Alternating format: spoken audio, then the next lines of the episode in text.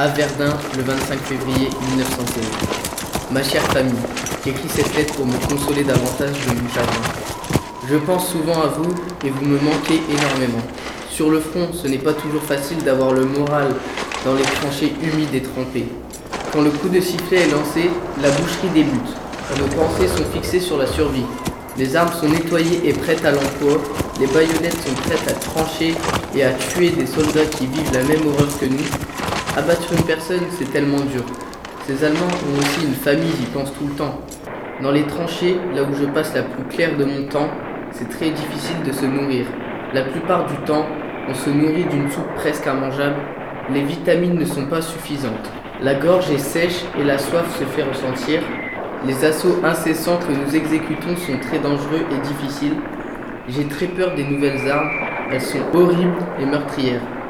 Récemment, j'ai vu des personnes se faire tuer par des lance-flammes et intoxiquées par le gaz moutarde. C'est une horreur. Malgré tout ça, j'essaye d'avoir le moral et de survivre au combat. J'ai l'espoir de survivre et de vous retrouver le plus rapidement possible, sain et sauf. Je suis pressé de vous serrer dans mes bras et que nous soyons tous ensemble en famille, en espérant vous revoir bientôt. Julien Franck.